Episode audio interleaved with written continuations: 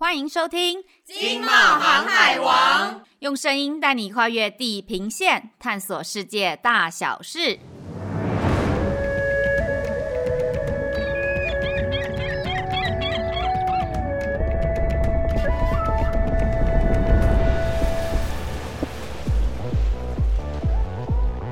녕하세요저는헬렌입니다我是不住海边的海边海伦。안녕하세요我是维基不百科的维基 V G。V G，你什么时候偷偷学了韩语啊？难道你也跟我一样临时抱佛脚学一下吗？欧某，我以为这是众人皆知的问候语呢。海边，你有常看韩剧吗？我当然会看啊，韩剧跟零食就是我的舒压好朋友。哎，虽然我提前做了功课，我还是不知道刚刚有没有讲对。如果讲错了，就要拜托导演剪掉，不然我很怕好不容易找到老师退我学费。哎呀，你这样会为难导演跟老师吧？哎，话说这几年呢、啊，韩流真的是无所不在。就从我那年代超火红的男团 Super Junior，到现在席卷全球的 BTS，再加像我那年代的韩剧《大长今》啊，还有去年的奥斯卡的电影《寄生上流》，真的是红翻天呢。对啊，想当年在学校，大家都会跳 Sorry Sorry。哎，VG，你居然就这样子让听众朋友知道我们的年纪了，这样对吗？哦莫，都给。好啦，我们不要困扰听众了。说到韩国，最近呢，让我印象很深的是两三个月前全台湾疯抢的素食店 BTS 套餐。当时啊，我有很多朋友都去排队，到现在网络上都还有卖场在贩售 BTS 的套餐酱料，还有联名包装纸。而且啊，我发现韩流不只会影响年轻人哦，这一次的限量版套餐让不少年龄层比较高的族群也跟着认识。是韩国的流行文化，这个真的是他们的软实力耶。是啊，海边，你对韩国的印象是什么啊？之前我到韩国出差的时候呢，对那里的印象是网络服务非常好，速度很快，进电梯依然可以顺顺的用 Line 或者是讲电话。当时我觉得这样很方便诶。那 VG 你呢？我之前去首尔玩啊，那时候我记得好像是零下六度吧，冷到爆炸诶。但是一进到路边摊的那个棚子，超级暖，而且路边摊的食物真的超好吃的。我那时候好像有吃生牛肉和活章鱼，这两个是我的最爱，我真的可以为美食飞一趟韩国。你还吃过活章鱼？那下次去南韩再跟 VG 请教一下，没问题的啦。啊，言归正传，我们今天呢邀请的来宾目前在首尔与我们连线哦。是的，我想大家都很期待听到他的声音。那现在就让我们欢迎韩国台商联谊会的朱俊颖会长。你好，朋友，반갑습니다。大家好，我是现任的台商会会长朱 俊莹，现在就任于春宝森拉天时韩国业务部的负责人。刚刚提到台商联谊会，我们简称台商会，这边呢是属于我们在台湾的企业呢有来韩国投资、有设分公司的，在这边外派的一些台湾的干部，在异乡嘛，定期的我们就会互相的交换一些资讯，不管是投资、生活，或者是职场的经历大小事，这样子一个台湾的聚会。这次很有幸呢，可以担任会长职位，啊，也很荣幸可以参加这次的录音。会长，您在韩国生活多久了呢？我是八年前来的啊，那时候一开始来是当学生学韩文，然后毕业之后呢，就很顺利的进入现在的公司，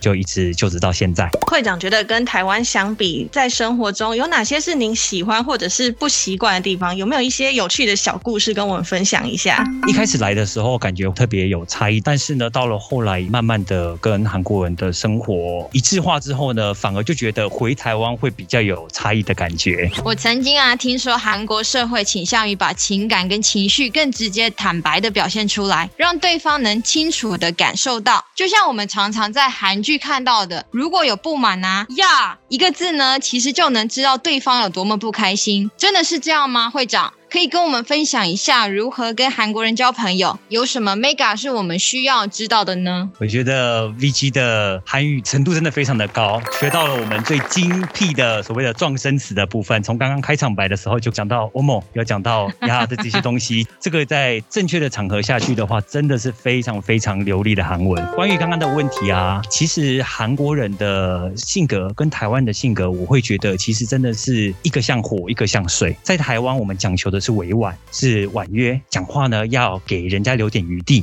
特别是在商场的时候，我们在谈判必须要给对方一个暗示，我好像要让步了，或者是一些小小的。可是呢，在韩国人的眼里，他可能会觉得说。你在讲什么？可以讲清楚一点吗？我不知道你在讲什么。韩国人的普遍个性呢，我们常常会想到韩国人是很急的。然后刚刚讲到的很火爆的话呢，他们也有一个很特别的心理名词，叫做“화병”，就是把这些火气郁在心中的话呢，会生病。所以他们不要把这些气憋在里面的时候，他就直接表达出刚刚讲到的。呀这个呀呢，我们台湾的有可能会讲说比较脏话吧，可能会是脏话，它是一个发语词，就是从现在开始，后面可能就是脏话。啊、对，它其实是一个很，或者是说，原本呢，我们常常在讲对方的名字的后面呢，我们会加上一些，比如说他的职称啊，或者是他的一些所谓的尊称他的。如果你在他后面也加了一个什么什么呀，或者是类似这样子的文法的话，直接就是把他叫过来，或者是对他非常的生气的时候会使用。嗯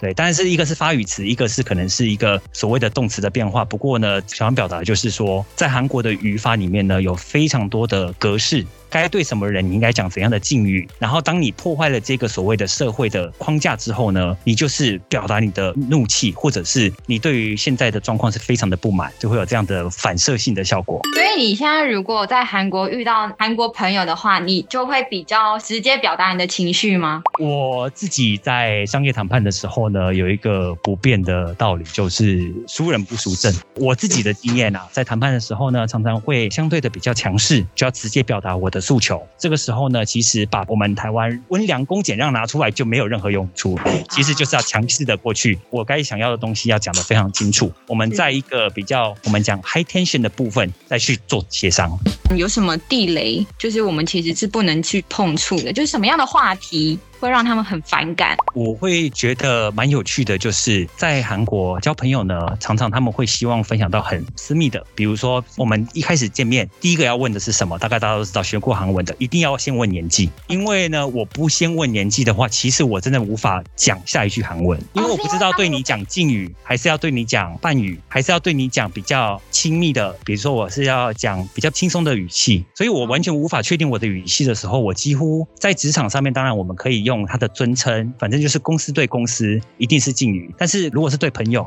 当然先排顺序。甚至我们有时候联谊的场所，或者是大家新来的，大家会甚至还会讲说：“哎，我们先来排一下顺序，就是整个在场的人谁是老大，谁是忙内，就是老幺，先讲清楚，可能也会影响到之后谁去付钱的结果。”那个情景是怎么样？可以示范一下吗？就是我如果见到朱会长，我会说：“朱会长，今年贵庚吗？”类似这种。嗯，开场的时候会非常的有礼貌嘛，就是。是互相聊一下，聊到程度到了以后呢，比如说我跟他已经交朋友，已经交了快半年或者几个月了，那我就可能会就会说，哎，那我是不是可以使用半语了？就是我们代表我已经进入我的所谓的生活圈，这个时候呢，我就可以改变我的态度。可能我在之前就已经知道 VG 比我小，然后呢，你是我的妹妹，那我可能还是对你用敬语。但是当我说，哎，我可以把我的语气放平缓的时候呢，我就会改变我的语气了，就可能会变得比较轻松，然后讲话会比较直接一点点。但是呢，同时的对方应该也要看开心，因为你已经正式的进入了这一个人，这个韩国人他所谓的我们或者是我的这个思考范围里面，就曾经已经第一步打进他的生活圈了。所以也不是一开始就会问他们年纪，有可能是推测或者是推测。这样的话，我觉得有点 bug，就是现在不是很多那个美魔女吗？就是可能她年纪已经六十几岁，可是她样子可能才三四十岁这样子。是，那你要怎么办？所以，所以这时候呢，就可以从我如果是第三人的角度的话，我也可以另外的用你有没有办法已经跟他聊到年纪的时候来推测你们两个的亲密关系。啊，比如说，我如果已经可以跟某个采购的人直接在私下场合，或者是在喝酒场合，我直接叫他，我们在韩文男生叫男生的哥哥叫做兄长的兄嘛，我们叫做兄。如果我可以私下叫他兄的时候呢，这个第三人其实就已经要非常的有眼见力，这两个人的关系已经是比较深入的了，所以他不可能会在我的前面讲他的坏话，因为我们两个也是在一个生活圈，所以其实我们当有台面上的语言，台面下的语言，或者是什么时候愿意把这个变成伴语而不讲敬语，其实这个都是一些一讲话的，或者是韩文的艺术。韩文呢，我们还有一个专有的固有名词，我们讲眼见力，或者是就看眼色，我们叫做抡气。哎呀，你真的很没有抡气，就是说你真的很不会看眼色。比如说我们的部长来了，哎，你也不会先站起来，或者是点个头，你就，哎，感觉我好像很努力在办公，这个其实也是一种职场的 NG 如果部长都还没有下班，然后你就觉得，哎，我今天有约会，我可能也没有禀报，我就提着我的小包包我就离开了。这个也是一个 NG。这样也不行，我每天都这样哎、欸。正常的话，韩国公司可是要照顺序下班的，正常应该是要。那我不是老板先下班以后呢，然后看着部长的刚刚讲的抡气，看他的脸色，哎，他就起站起来说，哎，今天大家辛苦了。他就离开的时候，大概再过几分钟，课长就可能会下班了。那课长下班以后呢，就再看一下代理，代理如果也下班的话呢，那主任跟社员我们就可以慢慢下班了。韩国下班的人都在做什么？现在不能去喝一杯，真的限制了大家很多的生活。我们在韩国有一个算是比较特别的饮酒文化，我们就常常会续摊。其实就我自己的个人经验呢，续摊叫二场，在汉字叫二场，可能会有三场、四场。你去他越越久的话，其实你越跟他亲近。我曾经有一个非常非常严肃的对口，那为了打中他的心理，那时候我还特别带他来江南，然后就一起了解一下互相的企业啊，或者是以后合作的可能。我清楚的记得那时候我们是七点，下午七点开始吃晚餐。我跟他说拜拜的时候呢，是在同一个餐厅的前面，他坐计程车回去，已经是隔天早上的八点钟。哇哦，是的。你们第二天还有上班吗？呃，第二天还是要上班。好刺激哦！然后我下班只想待在家里，所以我应该不太适合去韩国。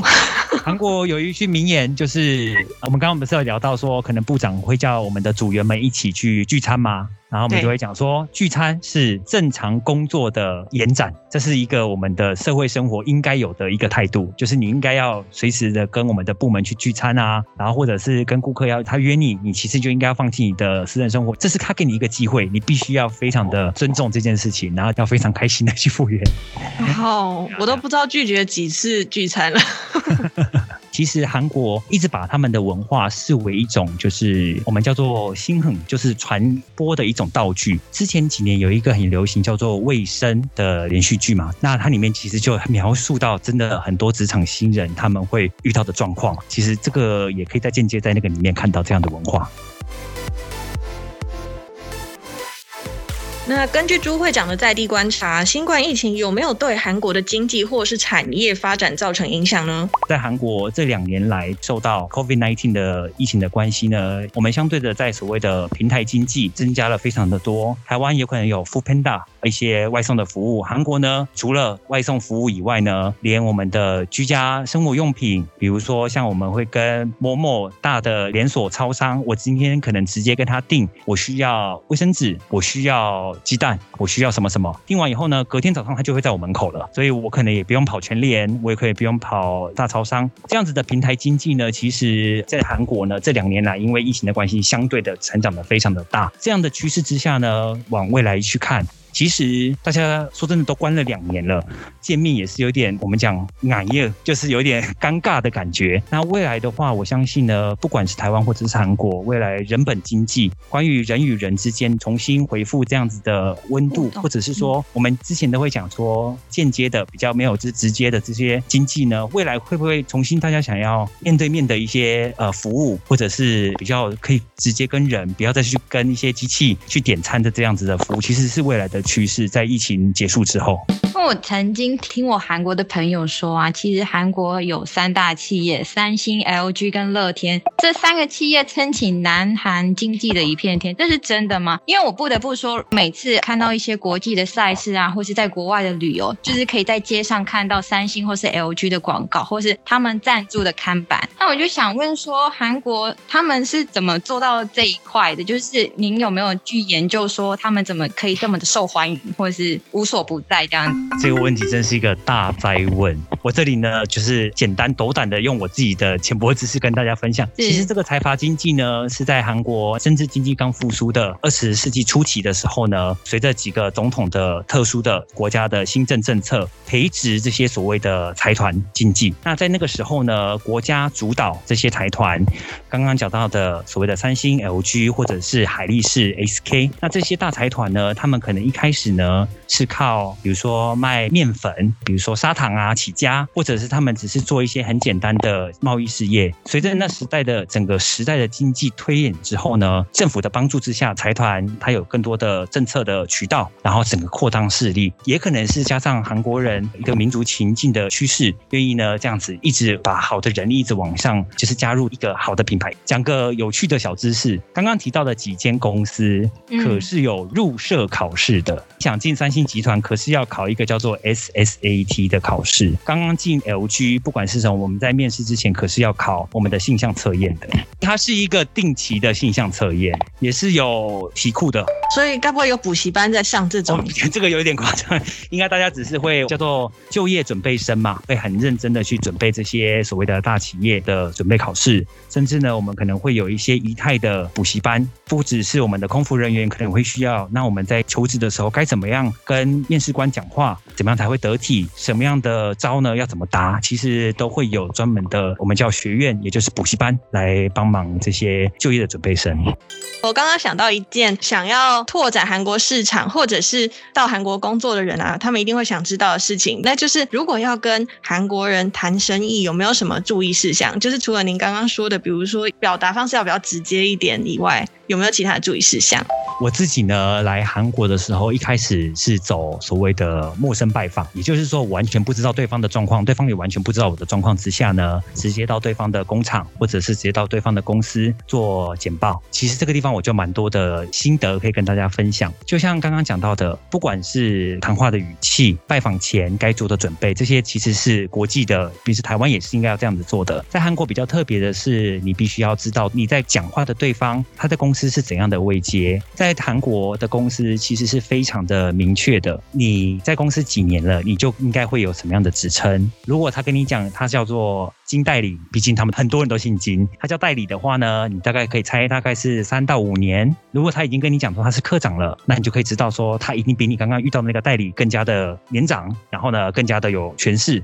那你可能讲话的时候呢，刚刚聊到的所谓的敬语的时候呢，你要记得两个人同时出现的时候呢，你只能对最高的那个人做最高的敬语，记得不要同时两个人都做敬语，这样子的话，你就无法在那个三人的环境里面表达出你是最尊敬那个最高的那个人。所以其实，在见面的时候呢，有蛮多的学问。所以呢，我们常常会讲，在韩国一开始的市场的进入成本其实是非常高的，不一定是资金面，不一定是所谓的呃人事面，反而很多的时候是这些文化的层面，不同的所谓的商业习俗，会造成一开始想要进入韩国市场的台商朋友们啊，会感到有点啊不知所措。如果到韩国工作或是经商的话，我们一定要讲韩文吗？还是说英文其实可通？嗯，其实看各个产业不一定。我们先讲一下，如果是想要来这边呃创业啊，或者是经商的，我会非常的建议，可以先找到一个真的非常理解自己的所谓的中间的，不管是翻译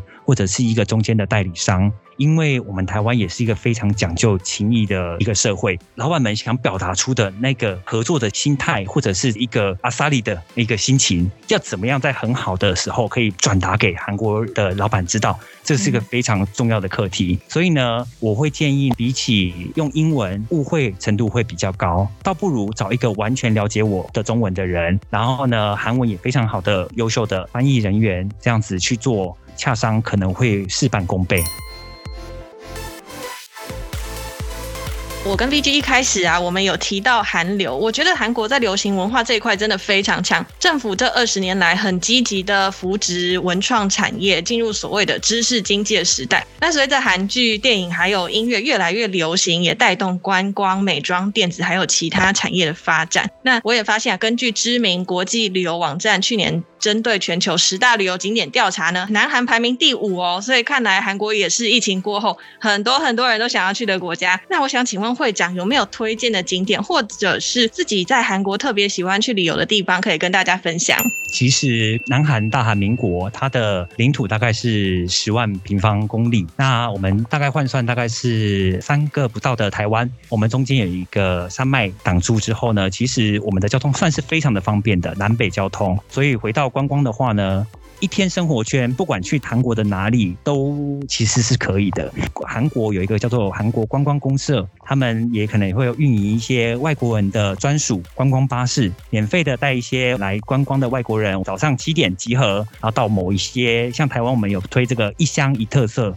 这样的方法来做。那就我推荐的话，大家都已经很常去过首尔啊，或者是江南啊、釜山啊。其实大家有空的话呢，也可以拜访一下我们光州民主事件的全罗道。我们的光州在韩国的左下角，那也可以去试试看。光州的上面一点点，我们有泉州，有所谓的韩服的文化村。那顺时针绕到右上的地方呢，素草或者是阳阳这些地方呢，也是可以看日出。像在这边，我们就有一个叫做崇东景。因为在韩国的正东方，所以呢，它其实是最快可以看日出的地方，所以也可以搭着我们的卧铺火车，在十二月三十一号坐着卧铺，然后到了我们韩国最东方的海岸边看日出，这个也是一个蛮不错的行程。那就等疫情之后呢，我们再去找朱会长。是是是，不知不觉呢，我们访谈的时间已经到了哎，朱会长他行程超满的，今天很开心可以透过远距连线的方式访问会长哦。对啊，相信今天朱会长的分享内容呢，对听众朋友们都很有帮助。对，谢谢我们的朱会长，谢谢，谢谢谢谢两位美丽的主持人，还有谢谢各位听众朋友。我是不住海边的海边海伦，我是维基不百科的维基 VG，我们下次见，拜拜。拜拜。